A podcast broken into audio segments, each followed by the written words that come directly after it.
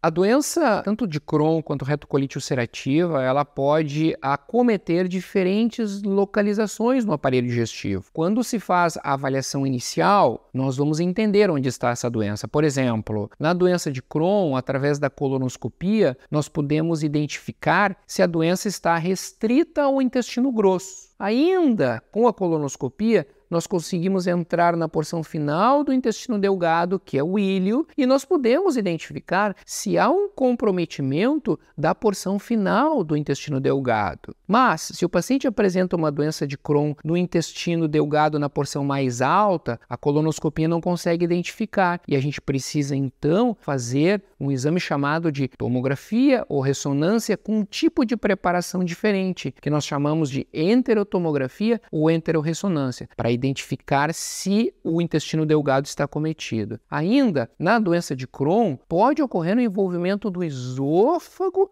e até do estômago. E os exames de endoscopia digestiva alta vão determinar se a doença está nessa posição no aparelho digestivo. Em relação à retocolite ulcerativa, a colonoscopia vai ser o exame ideal para verificar qual a posição da doença. A retocolite pode acometer somente o reto, que é a porção final do intestino grosso, ou a porção esquerda do intestino grosso, que nós chamamos de colite esquerda, ou então quando há um acometimento de todo o intestino grosso, que nós chamamos de pancolite. A determinação da localização da doença é extremamente importante para o raciocínio médico da abordagem do tratamento.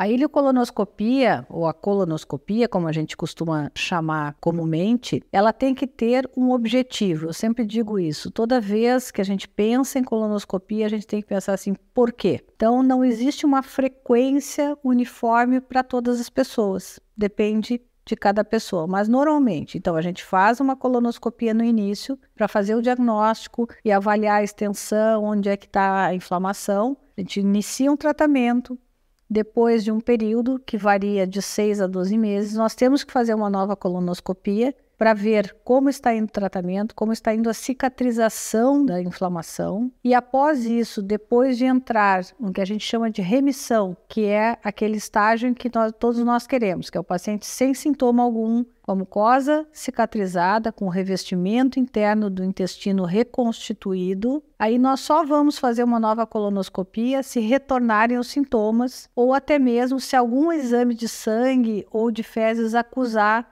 que tem inflamação ativa. A gente vai ter que olhar de novo. Então, o que eu quero dizer para vocês é que não existe uma regra absoluta. No início da doença, depois do início de um tratamento, e aí a partir do momento em que se atinge esse objetivo, que é a reconstituição do intestino, nós só vamos fazer de novo colonoscopia se surgir sintomas ou alguma alteração do exame.